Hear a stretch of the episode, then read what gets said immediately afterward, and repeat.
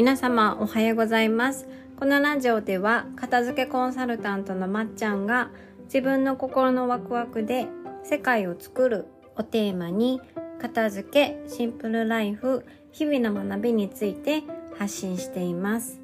はい皆様おはようございます。今日はですね、まあ、小物類を片付けた時にどんな世界が待っているのかっていうこと第2弾についてお話をしようと思います。はい。で今日のテーマは自分が興味のないものほど向き合うと返ってくることが大きいっていうことについてお話をしようと思います。まあ、衣類とかね、本とか、カバンとか靴とかってそもそも好きじゃないと余分なものを持たないジャンルだと思うんですよね。そもそも本が好きじゃなかったら本って別に買わないしそう靴もね興味なかったら、まあ、最低限のもので済むと思うんですよ。そうで小物類がそれらと何が大きく違うかっていうと興味があるとか興味がないとか好きとか嫌いとか関係なく必要だから持っているもの機能性が高いものが非常に多いんですね。そうあの、まあ、例えばですけど、キッチンの用具もそうですし、あの、薬品類とかもそうですし、工具類とか、衛生用品とか、文房具類とか、多分ほとんどの方持ってると思うんですよね。好きとか嫌いとか関係なく、使うことがあるから持ってると思うんですよ。で、あの、自分が、まあ、小物の中だけじゃなくて何でもそうなんですけど、好きなものたちとか好きな、えー、ジャンルっていうものは普段から意識している。あの目にする機会が多かったりとか考えたりする時間が多かったりしているのでそういったものたちってまあ物が多くて片付かないってことはあるかもしれないんですけど片付いてる率がすごい高いんですね。そう。例えばえっ、ー、となんだろうな。まあ、文房具がすごい好きな人っていうのは、まあ、量は多いかもしれないんですけど、あの、それの特にお気に入りのものとかはどこにあるのかっていうのはちゃんと分かってますし、そう、あの、お気に入りのものたちをどこにしまうのかっていうのは決めている方が多いんですけど、そうじゃなくて、あの、あんまり普段興味がなくて、なんかあるなぐらいのものたちっていうのは小物においてすごいたくさんあるんですね。そう。特にあの薬類とか衛生用品とか工具類とかあの大好きって人あんまりあのたくさんはいらっしゃらないと思うのでまあまあ念のため持ってるよぐらいの人が多いと思うんですけどでもないと困るものですよねそうだからあのこういったものに一度向き合ってなんでそれは私が持っているのかとかそうそれがあると自分がどれだけ助かるのかとか例えば買った時はすごいあの求めてて買ったものなんかわかんないけどお腹が痛くて買ったバファリンとかね。そうあの本当にその時はあの喉から手が出るほどすごいすごい欲しくて求めて買ったんだけどそっから使ってないものとかたくさんあると思うんですけどなんでそれを自分は買うに至ったのかとかなんでそれを家に持ち込むに至ったのかとかそういった、えーまあ、そのもののね自分にとっての存在意義とかそれがあると自分がどれだけ助かるのかどれだけワクワクするのかどれだけ自分のこの普通のね毎日の日常が豊かになるのかっていうことを一度考えてみますと昨日までそのものにあの感じた感覚とこう180度変わるんですよね。そうあのやすなんだっけテストの時の消しゴム現象と同じだと思うんですよね。テストの時に消しゴムがなくってあ消しゴムがないどうしようってなった時に初めて消しゴムの存在の、え、ありがたさに本当に感謝したりとかあの鉛筆の上についてるちっこい消しゴムを拝みたくなるっていうあの謎のテスト消しゴム、えー、現象があると思うんですけどそうあれを自分の生活の中で意図的に起こすみたいな感じですねそのものの価値観を自分の中でグイッと、えー、上げるっていうことです。で上げると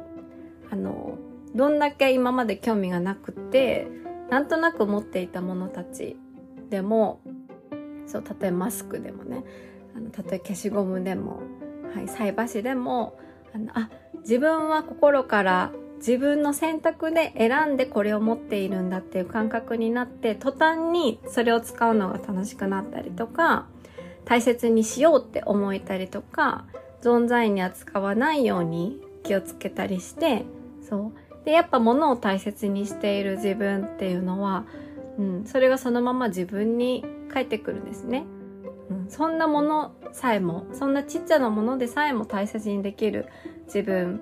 は自分のことをすごく大切にしているって思えるようになるんですよ。そういった感覚が得られて、あの、なんだろうな。すべては自分にね、帰ってきます。はい。なので、あの、ま小物のね、片付けとかしてるときに、こんなものに対してワクワクとか好きとか嫌いとかそんな概念すらないよってこと結構あると思うんですけどそういったものほど目を背けずになんで私はそれを持ってるんだとかそうあのちゃんと向き合ってあの片付けてあげるとねその分返ってくるものは本当に大きいです。はい、好きなものと向き合うよりもそっちの方が、えー、あのなんだろうな得られることっていうのは振り幅が大きい分そう伸びしろが大きい分でっかいのであのはい小物の片付けをするとそういったあの予想外のねあのおおってことが結構あります。はい。これは私はねあのなんだろう片付け向き合い始めた頃はそんなこと1ミリも考えてなくて何年も何年も何年も片付けと向き合って得たことの一つです。はい。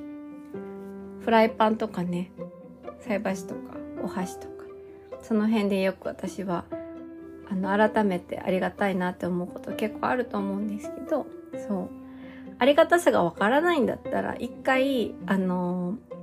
それなしで生活した方がいいと思います。はい。そんなわかんねえよって人はねあの菜箸でも何でもいいですけどそれがない生活をしてなくてもいいんだったらきっとあなたにとっては必要ないんだと思うのでそう。はい。今日はそんなお話でした。では次回はですねあのついに思いがこもった者たちと向き合うとどういった世界が待っているのかっていうことについてお話をしようと思うのでお楽しみにしていてください。はい。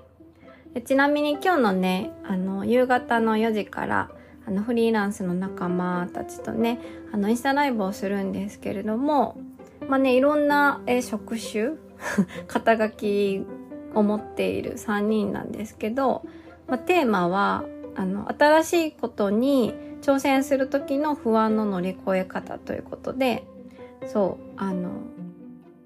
なんだろう、別に片付けに興味がなくても、その私の友人のね、えっ、ー、と、コーチをやっている人とか、あの、ライフのコーチをやっている人とかの、あの、ジャンルに別に興味がなくっても、まあそういった、なんだろうな、今自分が何かあの新しいことを始めたいとかなんかこっちのねあのものに手を出してみたいとかこの勉強してみたいとか何かしらこう新しいことをする時って怖くて怖くてたまらないことってあると思うんですけど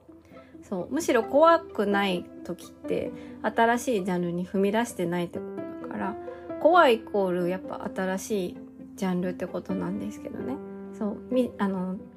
なんでも生活の中で言うと